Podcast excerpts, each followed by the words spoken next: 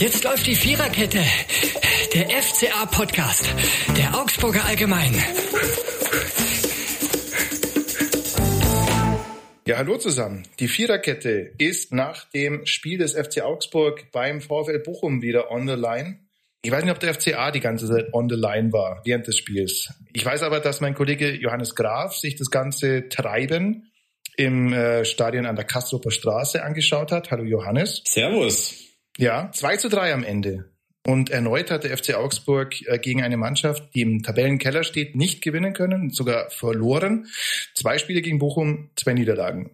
Woran lag es denn am Samstag? Zunächst mal, ähm, das sieht jetzt sehr knapp aus, dieses 2 zu 3 gegen den VfL Bochum. Ähm, allerdings, ich finde, der Spielverlauf hat es jetzt nicht ganz hergegeben. Also man muss schon sagen, die Augsburger waren klar unterlegen. Ähm, die Spieler haben dann auch nach dem Spiel eingeräumt, dass es einfach ein verdienter Sieg der Bochumer war, weil die an diesem Tag einfach diesen Sieg mehr wollten. Die wussten, um was es geht.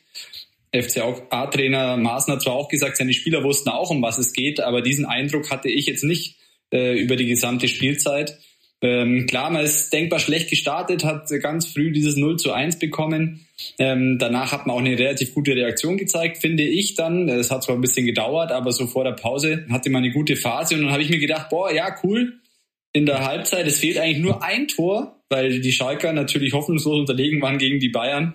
Aber es fehlt nur ein Tor und wenn wir das schießen, mhm. dann äh, reicht's. Aber ich wurde in der zweiten Hälfte wirklich eines Besseren belehrt und dann ähm, war der FCA sehr chancenlos. Der Treffer kurz vor Schluss, der hat das Ergebnis zwar noch schöner aussehen lassen, aber letztlich muss man sagen, der FCA war wirklich verdienter Verlierer. Ja, äh, verdienter Verlierer und das finde ich von dahingehend, ähm, also zum einen ja, völlig verdient. Ähm, Bochum war, war ich glaube, im Pott sagt man heiß wie Frittenfett oder so, aber auf alle Fälle, da hat eine Mannschaft gebrannt und die andere Mannschaft war halt auch irgendwie mit dabei, ja. Ähm, und ich finde es deswegen ein bisschen erschreckend, weil zum einen gibt es ja eben diese Statistik, man hat jetzt beide Spiele gegen den VfL Bochum verloren. Äh, in beiden Spielen hat der FC Augsburg eine jeweils erschreckende Leistung gezeigt. Und das ist ja auch kein, äh, kein Momentaufnahme, dass man sagt, irgendwie scheint uns Bochum nicht zu liegen. Du hast null Punkte gegen Bochum in beiden Spielen, null Punkte gegen Hertha, also gegen den letzten und den vorletzten vor diesem Spieltag, äh, null Punkte. So. Gegen den VfB Stuttgart ein Punkt aus zwei Spielen. Das heißt, gegen die letzten drei der Tabelle hast du genau einen Punkt geholt. Und da sage ich, das kann nicht sein. Das kann wirklich nicht sein. Vor allem, wenn man sich anschaut, individuell gibt's, wenn man mal den eigentlich sehr guten Torwart äh, Riemann mal rausnimmt, gibt's keinen Spieler, wo ich sage, da ist der FC Augsburg individuell schlechter besetzt als der VfL Bochum. Im Gegenteil, äh, das ist eigentlich ein deutlicher Qualitätsunterschied, der zwischen dem FC Augsburg und dem VfL Bochum herrschen müsste. Und das, finde ich, wirft dann doch bisschen Fragen auf. Ja, also man hat, man schafft es offenbar nicht, gegen, gegen Mannschaften, die, die tief stehen, die eigentlich so ein bisschen spielen wie man selber, äh, zu Toren zu kommen. Das heißt, es ist immer noch ein Problem im Spielaufbau. Ähm, ich weiß jetzt nicht, inwiefern das Ganze ein Einstellungsproblem ist. Sehr wahrscheinlich irgendwie sp spielt es da tatsächlich aber auch mit. Ja. Wo, wobei, da muss ich jetzt ein bisschen einhaken. Also die Einstellung, glaube ich, die würde ich den Spielern gar nicht absprechen. Also wenn ich so einen äh, Demirovic sehe und ähm, auch äh, Udo Kai und Bauer und äh, Petersen, ich glaube schon, dass die einfach alles geben, dass die die richtige Einstellung mitbringen für so ein Spiel. Nur glaube ich einfach, dass die, die spielerischen, die spielerische Qualität einfach nicht reicht und das immer wieder an dem Punkt, der sich einfach jetzt schon seit Jahren, finde ich, beim FCA so ein bisschen durchzieht. Ähm, man merkt da keine Entwicklung. Und ähm, wie du schon sagst, es ist schon sehr auffällig, dass man einfach gegen Mannschaften, mit denen man sich eigentlich so tabellarisch auf Augenhöhe befindet, dass man gerade gegen diese Mannschaften Probleme hat. Und es zeugt eben davon, dass in diesen Spielen die Mittel fehlen, ähm, denen etwas entgegenzusetzen. Und wenn eine Mannschaft mit den gleichen Mitteln arbeitet, auch mit Einstellung, Leidenschaft, Kampf, viel mit hohen Bällen arbeitet, zweite Bälle sich erkämpfen, aggressiv draufgehen, dann hat der FC Augsburg in dieser Saison Probleme. Ähm, es ist ja auch nicht von, von ungefähr, dass man jetzt in der gesamten Rückrunde ohne Auswärtssieg ist. Also man hat äh, auswärts, äh, glaube ich, von insgesamt 16 Punkten in der Rückrunde hat der FC Augsburg zu Hause 14 Punkte geholt. Also man könnte auch sagen, natürlich, sie sind extrem heimstark. Man könnte aber auch sagen, sie sind extrem auswärtsstark. Und ähm, mhm. deswegen, ähm, das ist schon eine Entwicklung, ähm, wo Trainer Maaßen ansetzen muss. Das zieht sich eben jetzt schon seit seit langer Zeit so äh, durch und ähm, ja, die Situation ist nicht ganz, äh, ganz extrem gefährlich, aber sie ist schon noch, schon noch äh, sehr, ja, sehr schwierig, ähm, wenn man den Klassenerhalt noch nicht sicher hat. Mhm. Das mit der Entwicklung würde ich vielleicht gerne mal aufgreifen. Also ich finde, ähm, dass beim FC Augsburg, also no, rein nominell muss man jetzt mal sagen, wenn man draufschaut, ist es derselbe, äh, dasselbe Drehbuch wie jede Saison. Also du Du ähm, bist bis zum Schluss unten dabei. Du hättest Chancen gehabt, dich mal abzusetzen. Unterm Strich musst du zittern bis zum Schluss. Natürlich kann man sagen, das ist mehr als zum Beispiel jetzt äh, aktuell äh, fünf Mannschaften haben, die hinter dir stehen.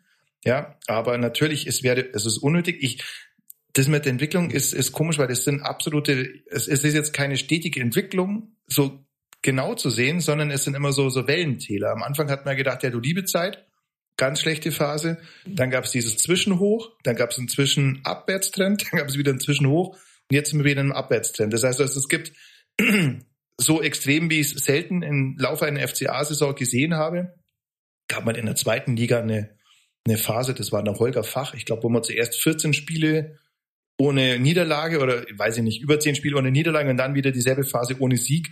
Letztere hat dann Holger Fach den Job gekostet. So in der Art, das wäre jetzt noch krasser, aber ähm, man hat extreme Wellentäler und da ist jetzt die Frage, was ist dann die tatsächlich, also ich bleibe dabei, in den guten Phasen hat man gesehen, dass das jetzt kein Glück ist, was man, was man da auf dem Platz hat ähm, und dass es wirklich die Mannschaft gezeigt hat, so kann es auch gehen, so sinngemäß.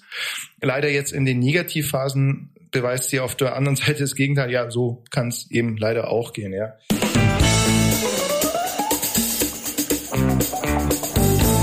Und dazu möchte ich jetzt gleich mal unsere erste Kategorie einführen, nämlich äh, wenn dieses Spiel ein Song wäre, dann wäre es die Schönheit der Chance von Tomte.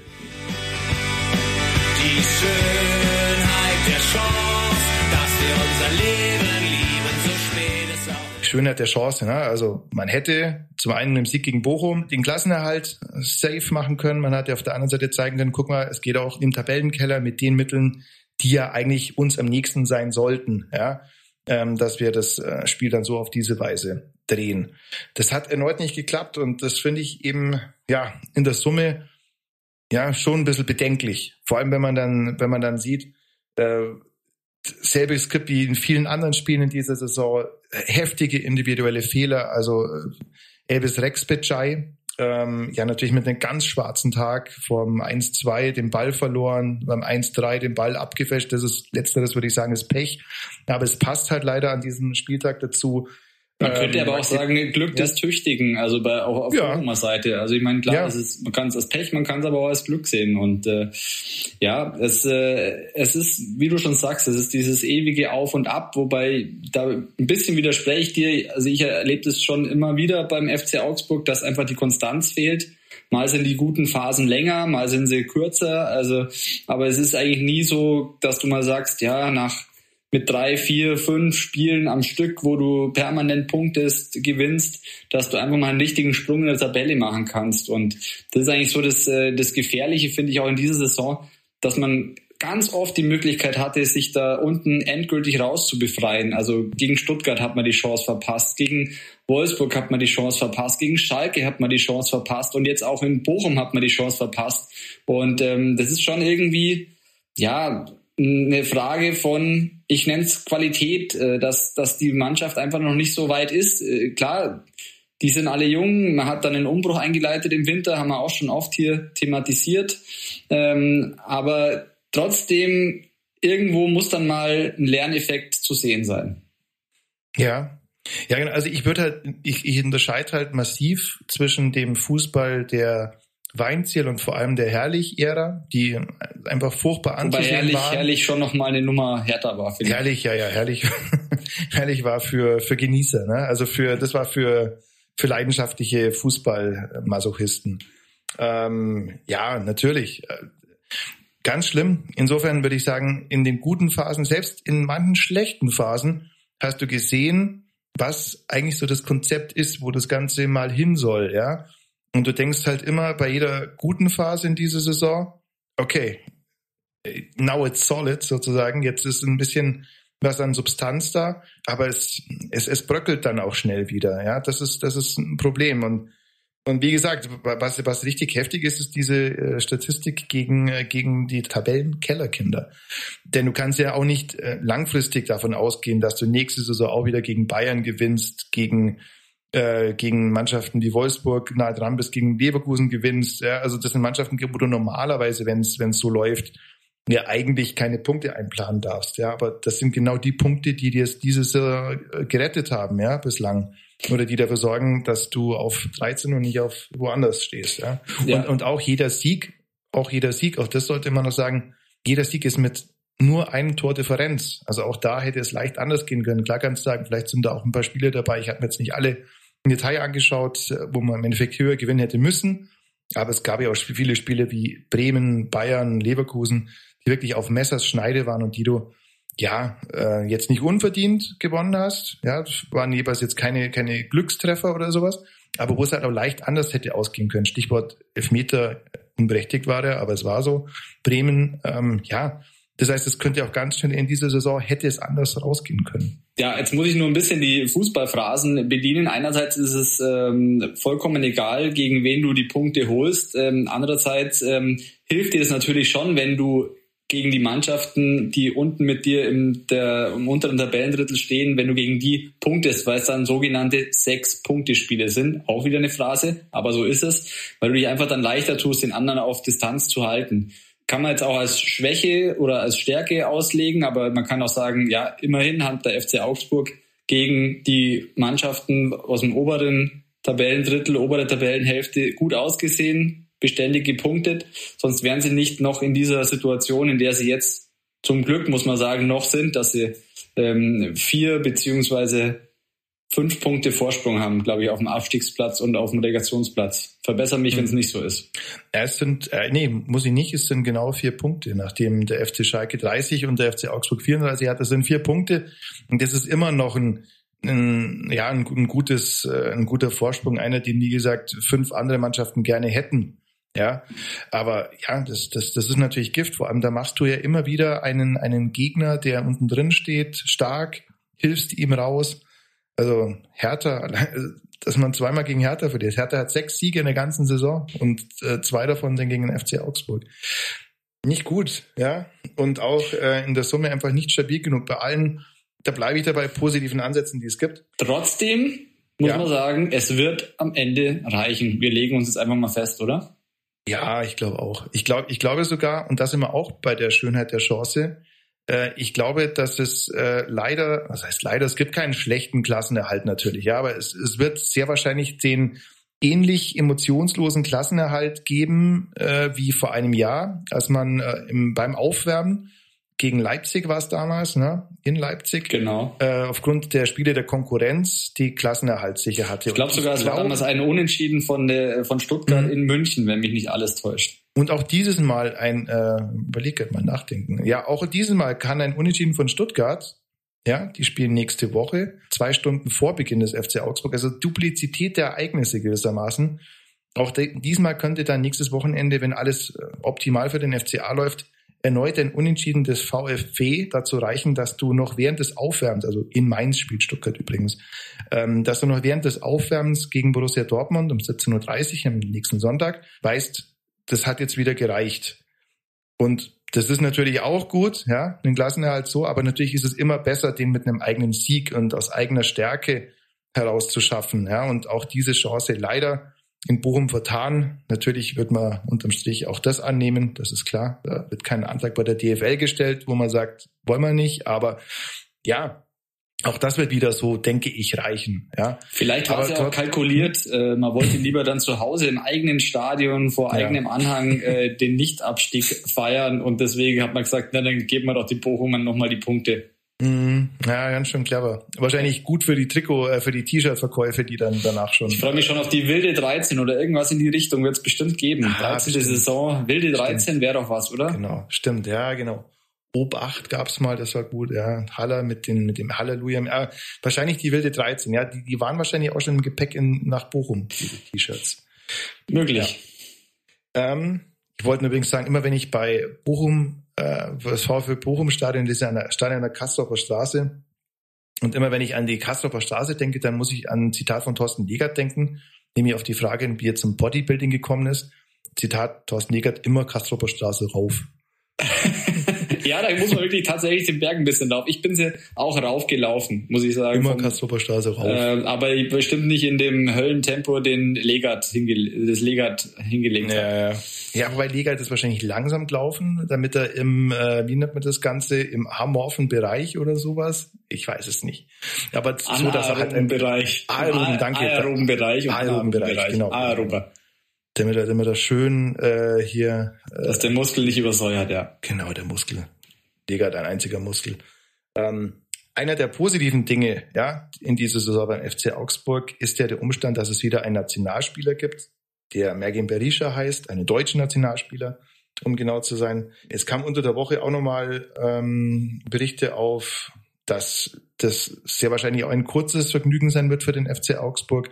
Mergin Berisha hat ja eine äh, Vertragssituation, die sich so darstellt, dass er ausgeliehen ist von Fenerbahce Istanbul ähm, für eine Option, die Ende des Monats wohl ähm, noch gilt, gekauft werden kann. Der FC Augsburg wäre ähm, wäre einigermaßen kreativ, wenn er das nicht machen würde. Also natürlich wird man diese Option ziehen, aber sehr wahrscheinlich wird dann Mergin Berisha danach nicht mehr unbedingt beim FC Augsburg spielen. Du hast nach dem Spiel äh, Stefan Reuter darauf angesprochen. Ja?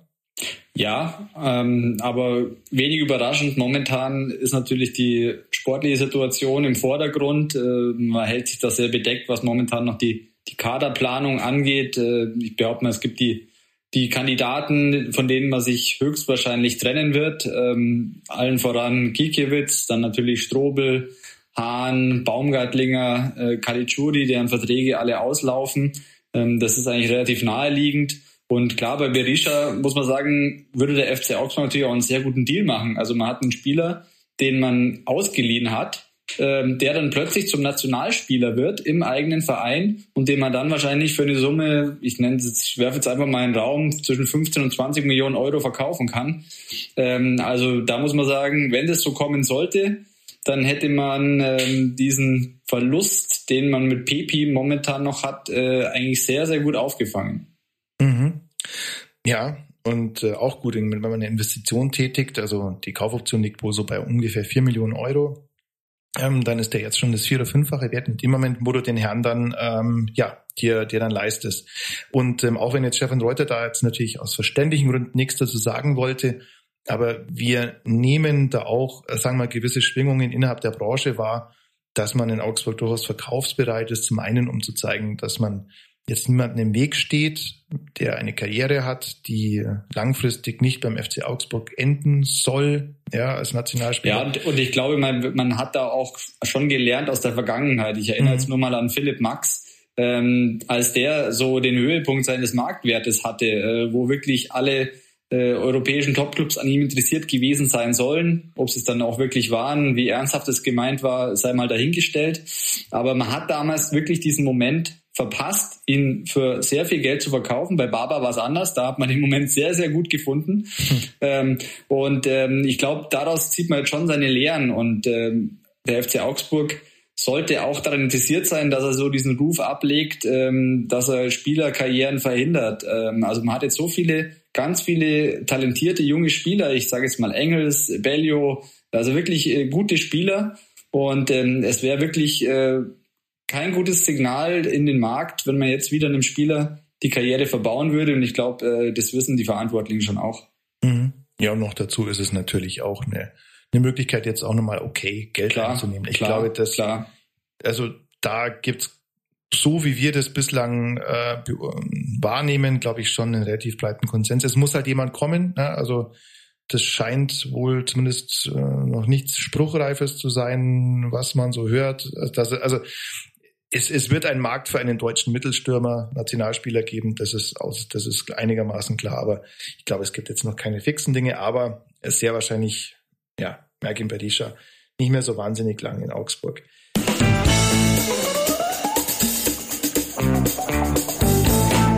Aber jetzt hast du gerade jemand anders erwähnt und der bringt mich auf unsere zweite Kategorie. Den Mann des Spiels ist einigermaßen ja, also wir hatten jetzt nicht die ganz große Auswahl nach dem Spiel, das muss man auch sagen. Aber ähm, ich finde jemand, der ähm, sich wirklich gesteigert hat in den letzten Spielen, der auch schon so ein bisschen ähm, Anlaufprobleme hatte in der Bundesliga, aber jetzt umso stärker zurückkommt, ist Dion Bellio. Ne? Also der hat äh, starke Vorarbeit vom 1-1 auf Anne Meyer geleistet sich den Ball erkämpft und äh, feines Pässchen gespielt und ist auch jemand, der von seinem, das ist ja auch wieder ein Mittelstürmer, ne, so ein ganz klassischer, den der FC Augsburg da geholt hat. Also das könnte eigentlich schon die Zukunft von oder der Ersatz von Berisha sein, wenn man so will, oder? Wie siehst du ja, den? ja, er ist ein bisschen ein anderer Spielertyp, finde ich. Ähm, da er ist halt schon so ein so ein klassischer Stoßstürmer, der vorne Bälle festmacht, ähm, auch erstaunlich beweglich und geschmeidig ist, also wirklich gute Technik auch hat ähm, hat man auch ähm, jetzt am Samstag gesehen.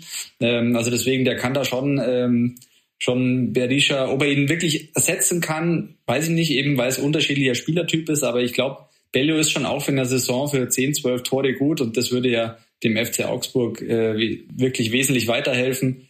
In, Im Verbund dann mit Demirovic wären wir da schon relativ schlagkräftig aufgestellt. Also deswegen, mhm. ähm, ja, ich muss sagen, Bellio ist für mich auch der Spieler des Spiels, klar, äh, zwei Tore vorbereitet. Ähm, wobei, ich sage mal, wenn Thomas Kubek nicht dieses erste Tor hätte, in dem ich ihm, bei dem ich ihn, ihn nicht komplett freisprechen kann, weil ähm, klar, der Schuss kommt aus kurzer Distanz, aber es ist ein sehr spitzer Winkel und ich weiß auch nicht, warum er da so in die Knie geht und die Arme nicht hochbringt. Ja, keine Ahnung, Kubek ist jetzt auch nicht unbedingt ein Zwerg, also deswegen ähm, ja, ähm, aber ansonsten wäre Kubek für mich schon auch ein Kandidat gewesen, weil ähm, der hat wirklich ein ordentliches Spiel gemacht. Hört sich blöd an bei drei Gegentoren, aber zwei waren abgefälscht. Eben nur das erste, bei dem könnte er eingreifen, finde ich. Ähm, aber deswegen ähm, lassen wir uns dabei. Bellio ist für uns der Spieler des Spiels. Mhm, genau. Dion Bellio, ne? also jemand, der, glaube ich, auch in der kommenden Saison die, naja, da hoffen wir jetzt und glauben, äh, dass wir da richtig, richtig liegen, ähm, glaube ich, auch in der ersten Liga wieder stattfindet. Ähm, glaube ich, ein wichtiger Spieler für den FC Augsburg sein. Ja, und der ist ja erst seit einem halben Jahr da, das darf man auch mhm. nicht vergessen. Und ähm, dafür finde ich, hat er sich jetzt schon ganz gut eingefügt in mhm. das System bei Enrico Maaßen. Mhm. Ja, er sagt ja immer, Deutsch kann er ein bisschen, aber nicht so gut, weil er hat einen sehr schlechten Lehrer. ja, Deswegen war es mit meinen Lateinkenntnissen auch leider nicht weit her. Ja. Hattest du auch einen schlechten Lehrer? Ich hatte nur, also du lag nur schlechte Lehrer. Lehrer in Latein, ja, genau. Genau, habe natürlich gebüffelt wie ein Wahnsinniger und trotzdem ja. hat's nichts gebracht. Ja, schade eigentlich. Wir müssen über ein Thema noch sprechen. Die Karten. Deine Karten. Das ist das Thema, oder? Was ist los mit deinen, es gab nur zwei gelbe Karten. Ja, das, das kann man langsam beerdigen. Ja, ja, ja ich glaube, das Thema also, ist jetzt leider durch. Es wird nichts Das Thema ist leider durch. Mission Gelb wird hiermit offiziell beerdigt. Ja, genau. Das, danke, das, danke, das hatte ich jetzt so gar nicht auf dem Schirm. Wer es, nicht auf dem Schirm haben sollte ähm, und diesen Podcast vielleicht noch nie zu Ende gehört hat, dem sei gesagt, ähm, es gab eine historische Chance. Ähm, das passt eigentlich auch gut zu der Schönheit der Chance. Ja, ja, stimmt. Es gab eine historische Chance für, für den FC Augsburg, nämlich die meisten gelben Karten in einer Saison zu holen. Alles, was man hätte tun müssen, wäre einfach mal entspannte 100 gelbe Karten zu holen. Zack, zack, Rekord da. Bislang und hält den Rekord Energie Cottbus und wird den wohl auch weiterhin halten. Ähm, denn es sind jetzt 88 gelbe Karten nur. Total Disappointment. Total Disappointment. Und ich hatte so große Hoffnung auf dieses Spiel gesetzt, ja. Äh, Augsburg gegen Bochum, ja. Das also das heißt so noch zweimal sechs. Also in jedem, ja, also, ah, ist schon. Wie werden, wie werden gelb-rote Karten gezählt? Ist das dann eine mm, oder? Für, für die Statistik unerheblich. Also es okay. gibt ja, es gibt ja diese, diese Punktezahl, wo die gelb-rote gibt, glaube ich, drei Punkte und eine rote sechs Punkte also sagen wir den, den, äh, den Unfair Play Pokal der Bundesliga gewinnt der FC Augsburg relativ sicher. Da hat man nach dieser Statistik 99 Punkte, 10 mehr als Hoffenheim, die nur 89, Klammer auf Loser haben. Ähm, und auf der anderen Ende der Skala liegen natürlich die Bayern, die die, die feinen Herren natürlich nicht nötig haben, äh, gelbe Karten zu sammeln. Aber Immerhin, das wird der FC Augsburg holen. 88 gelbe Karten, zwei gelb-rote, eine rote. Ähm, und deswegen leider, leider, leider, leider kein Rekord von Energie Cottbus. Deswegen letzte Ausgabe von Mission Gelb. So, schade. Schade, schade. Ja. Schade, schade. Bei der Gelegenheit können wir jetzt aber ein anderes Thema noch tangieren. Ähm, gab jetzt an dem Wochenende auch wieder äh, Plakate in, äh, in der Kastropper Straße von den FCA-Fans Investoreneinstieg stoppen. Das sollte mir vielleicht nur kurz, ähm, falls sich jemand fragt, was da eigentlich dahinter steckt. Ähm, es gibt ja eine strategische Partnerschaft der DFL mit Investoren. Da finden gerade Gespräche statt. Es gibt fünf Angebote von äh, Unternehmen, unter anderem also ganz sympathische äh, Finanzinvestmentfirmen, ja, die das Ganze vorhaben, bei der DFL einzusteigen und im Gegenzug dafür 12,5 Prozent der Rechte an der, an der Tochterfirma der DFL bekommen, also nicht in der DFL selber. Ja, und das hört sich erstmal natürlich jetzt nicht schlecht an, wenn mehr Geld da ist. Also ähm, das Ding ist halt natürlich, dass es relativ schwammig ist, A, für was dann das Geld dann tatsächlich verwendet werden soll. Es gibt zwar drei Säulen, aber von diesen drei Säulen heißt dann, ja, wenn das schon erfüllt ist, zum Beispiel halt so ein äh, Portal, auf dem eigene Inhalte, zum Beispiel FCA TV, transportiert werden, dann kann man das Geld auch für was anderes verwenden und ähm, im Gegenzug bekommen dann natürlich die Investoren weitreichende Rechte. Ja, und dann ist A die Frage, braucht es unbedingt immer noch mehr Geld? Ja, wenn man mit England mithalten soll, schon. Das große Ding ist halt aber, welches Mitspracherecht bekommen eben diese Investoren an, äh, ja, an der Bundesliga als solches? Ja, von Bundesliga, die zu Recht stolz darauf ist, dass sie 50 plus 1 hält. Es gibt tatsächlich viele Dinge, die man da negativ sehen kann, vor allem, dass die Vereine, die Treiber an der ganzen Geschichte sind, die in den letzten Jahren ja auch relativ viel Miese gemacht haben. Die nennen sich fanintensive Vereine. Und damit sind Vereine gemeint wie Frankfurt oder Bremen oder Schalke. Und wenn man sich deren äh, Kontostände anschaut, dann weiß man auch, warum die Vielleicht wollen. sogar noch Hertha BSC. Oh ja, durchaus. Ja, ja. durchaus sogar Hertha Die haben BSC, ja bisher so wenig Geld von ihren Toren ja, Ja, Stutt ja, ja, ja, genau. Die haben kaum Geld eigentlich eingesetzt. Ja, ganz Klammer sparsamer Verein. Ja, genau. Und da weiß man ungefähr, warum die das wollen, dass da, dass da mehr Geld reingeschwemmt wird in einer relativ intransparenten Struktur, die dahinter steht. Habe ich das alles so richtig zusammengefasst? Ja, das hast du richtig zusammengefasst. Ich sage jetzt mal so, bei Investoren, da klingen sofort die Alarmglocken bei den äh, Ultras und bei der aktiven Fanszene und so war es auch beim FC Augsburg. Ähm, in der vergangenen Woche hat dann ein Treffen stattgefunden am Dienstagabend. Ähm, ich habe da mit äh, Vertretern der Ultras im Nachgang gesprochen. Die sagen, es war ein sehr konstruktives Gespräch äh, mit der FCA-Führung. Ähm, allerdings ist das Ganze noch sehr, sehr schwammig, wie du es auch schon gesagt hast. Es ist eigentlich alles äh, diskussionsoffen. Ähm, die Signale, die ähm, Michael Ströll, der Finanzgeschäftsführer, den Ultras gesendet hat, die haben das sehr positiv aufgenommen, wobei er natürlich auch immer das geflügelte Wort Stand jetzt sagt. Und ähm, das heißt, es kann sich natürlich dann auch ändern. Er sagt momentan, so wie es geplant ist, ist der FC Augsburg jetzt nicht unbedingt damit einverstanden, eben weil solche Vereine wie Bremen, ähm, wie wahrscheinlich der Hamburger SV sogar, mhm. wahrscheinlich weil diese ganzen Clubs dann eben doch wieder irgendwie äh, bevorzugt werden und äh, hier versuchen, Geld abzugreifen. Und ähm, ich bin der Meinung, es reicht mit dem Geld im Profifußball und ich glaube, da ist meine Meinung nicht die, äh, die alleinige. Ähm, aber ich glaube, man wird diese Geldspirale auch nicht aufhalten können. Das wirst weder du noch ich. Äh, das ist einfach so, dass da in diesen Markt so viel Geld reingepumpt wird und äh, irgendwie man gar nicht weiß, wo das aufhören soll. Ja, ja, also ist ohnehin die Frage, ob einen schon ein, ein System, das per se schon unfassbar viel Geld äh, drin hat und was ja eigentlich auch schon ein bisschen Teil der Akzeptanzproblematik ist, nenne ich es jetzt mal, ob dem damit geholfen ist, dass man einfach noch mehr Geld reinspült und durch noch undurchsichtigere Kanäle sozusagen schleust und ja, und vor allem, so, solange man jetzt nicht irgendwie eine Gehaltsdeckelung hat oder so ein Salary mhm. Cap oder sowas in der Art, wird dieses Geld, das da reingepumpt wird, immer wieder bei den Spielern, bei den Beratern da irgendwo landen. Das wird jetzt nicht in irgendwie nachhaltige Konzepte fließen. Da, ich glaube, da braucht man sich keine Illusionen machen. Und ähm, das finde ich einfach, ja, es reicht einfach irgendwo. Es reicht. Wie oft habe ich diesen Satz in anderen Zusammenhang gehört, aber es reicht. Vor allem, es reicht mit dem Geld jetzt. Das ja, muss ich so. Es reicht sagen. mit dem Geld ja. jetzt. Schluss jetzt mit dem ganzen Geld. Ja, wird uns auf alle Fälle aber noch eine Weile begleiten. Also jetzt waren am, ich glaube am Freitag äh, auch noch eine DFL-Sitzung. Da ging es darum, dass man diese fünf Angebote, eins davon ist wohl deutlich hinten im Hintertreffen, dass man sich die mal angeschaut hat, wie viel Geld da ist, mehr so eine Information und ähm, ja, wird, ist, ist natürlich innerhalb der DFL ja oder innerhalb der Vereine, die in der DFL organisiert sind, so muss man sagen, ja auch relativ umstritten. Es gibt auf der einen Seite eben diese fanintensiven Vereine, die äh, einen großen Appetit auf nur frisches Geld haben und damit ihre alten Schulden ausgleichen wollen. Und andere Vereine, die sagen. Um dann auch dieses auch, Geld wieder zu verbrennen. Ja, ja, genau, richtig. Das Real Madrid-Prinzip, wie man es auch nennt. Mhm. Oder Hertha BSC-Prinzip. Ähm, ja, und es gibt andere Vereine, die sagen, es reicht. Danke auch. So viel dazu. Jetzt werfen wir noch einen Blick auf das Restprogramm des FC Augsburg. Das haben gesagt, jetzt überschaubar ist. Das ist tatsächlich sehr überschaubar, das sollte man zusammenbringen. Ähm, nächsten Sonntag gegen Dortmund und dann neu an, der, an dieser Saison ist ja, dass nur noch der aller, allerletzte Spieltag alles am Samstag 15.30 stattfindet.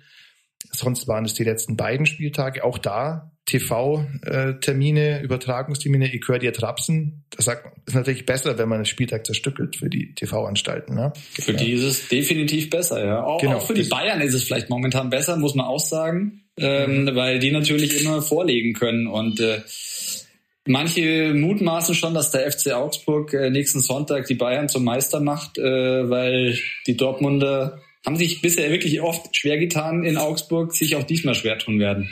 Mhm, Mir fehlt so ein bisschen der Glaube momentan, äh, wenn ich so die, die Auftritte von Dortmund sehe und die Auftritte von Augsburg. Ähm, ja, okay, und gegen Union war es gut, aber so Dortmund ist schon nochmal ist schon noch mal eine andere Nummer. Mhm, ja, ja, stimmt schon. Also äh, Dortmund jetzt in zwei Spielen elf Tore, das ist nicht ganz schlecht, muss man sagen, ist schon in Ordnung. Ähm, und der FC Augsburg ja mit einer knappen Niederlage gegen das Spitzenteam aus Bochum und, und Dortmund braucht weiterhin Tore, das darf man auch nicht vergessen. Also wenn man so, mhm. äh, wenn, wenn man aufs, äh, auf die Tordifferenz schaut von Bayern und von Dortmund, ich glaube, die sind nur ein Tor auseinander, wenn mich nicht alles täuscht. Mhm, ähm, dann eine Sekundenstelle für dich ja googeln. Natürlich. Ja, oder, ja. Ähm, dann, äh, dann muss man schon sagen, die brauchen eigentlich jedes Tor und äh, ein Kantersieg nach dem anderen, der hilft den Dortmundern auch, wenn es dann wirklich bei Punktgleichheit um die Meisterschaft geht. Mhm, genau, also es bräuchten sie aber tatsächlich viel. Also es sind plus 36, was Dortmund derzeit hat und plus 55, was der FC Bayern hat. Also was? sind 19 Tore, die die aufnehmen. Oh, dann habe ich mich aber sehr getäuscht. Ja, ja. Ich dachte, ja, dass also die wesentlich gut. enger zusammenliegen. Ja gut, wenn du natürlich mal, ich. Okay, ich ziehe das zurück. Ja, ja, gut, da muss, da muss schon viele, da muss schon an die Zweistelligkeit natürlich rangehen. Also das werden sie wahrscheinlich nie mehr aufholen. Aber klar, Dortmund alleine um, um Zeichen zu setzen und, und den Bayern im Nacken zu sitzen, ganz nebenbei bemerkt, gab es ja auch an einem Freitagabend mal, wo der BVB in Dortmund hätte vorliegen können und es nicht getan hat, wenn ich mich richtig entsinne. Ja, ja. Oder in Bochum. Ja, in Bochum. Ja, und, ja gut, da gab es auch diese, äh, gab's auch diese relativ wilde Elfmeter-Entscheidung, ne? die äh, Elfmeter die eigentlich zwingend hätte gegeben werden müssen für Dortmund. Das kam nicht zustande. Aber okay, sei es drum. Da sind wir auch wieder beim Punkt. Da musst du vorher halt auch gegen Bochum entscheiden und diese Situationen entstehen halt oder entstehen nicht. Und wenn sie nicht entstehen, entstehen auch keine Tore, weil keine Chancen entstanden sind. So. Ja, ich glaube übrigens, dass du ähm, gegen Gladbach sicher was holen wirst. Das ist der äh, Gegner am letzten Spieltag, weil die einfach so inkonstant und auch so zum Ende der Saison immer immer schwächer wirken. Also die können eigentlich wirklich drei Kreuze machen, dass die Saison jetzt langsam zu Ende ist. Weil da läuft irgendwie wenig noch zusammen. Also nicht nur Ja, wobei die werden schon auch daran interessiert sein, dass sie zumindest am letzten Spieltag vor eigenem Publikum mhm. nochmal sich einigermaßen äh, ordentlich in dieses in die Sommerpause verabschieden. Und ja, ich glaube, es wird für beide Mannschaften um nichts mehr gehen. Das ist so mein mein Eindruck, ähm, weil irgendwie die einen im grauesten grauen Mittelfeld, das es überhaupt gibt, äh, sich bewegen und die anderen ähm, gerettet sind. Also deswegen ja, wahrscheinlich wird es dann 1-1 oder sowas, aber jetzt äh, der mhm. Fokus von uns muss jetzt auch auf Sonntag liegen, würde ich sagen, gegen Dortmund. Mhm. Ja, sehr gespannt. Ähm, das wird ein spannendes Aufwärmen werden des FC Augsburg, bin ich mir relativ sicher, ähm, wo man dann mit einem Blick schon immer aufs VfB-Game schaut. Denke ich, dass es so laufen wird. Ja, das soll es dann soweit von uns gewesen sein. Ich sage danke fürs äh, Bequatschen der Situation. War mir ein Vergnügen, vielen Dank. ich sage immer. danke. Ja, danke, danke. Äh, ich sage danke an alle fürs Zuhören. Ähm, danke an alle, die diesen Podcast abonniert haben, die ihn weiterempfehlen, die ihn entweder über da, wo es Podcast gibt, anhören oder auf unserer Homepage augsburgerallgemeine.de. Neue Folgen in aller Regel jeden Montag. Ich weiß nicht, wie wir es nächste Woche machen. Ich glaube aber auch. Das Spiel am Sonntagabend. Ähm, genau. Und ich sage danke. Wir hören uns nächste Woche. Schönen Tag noch. Servus. Das war die Viererkette, der FCA-Podcast der Augsburger Allgemein.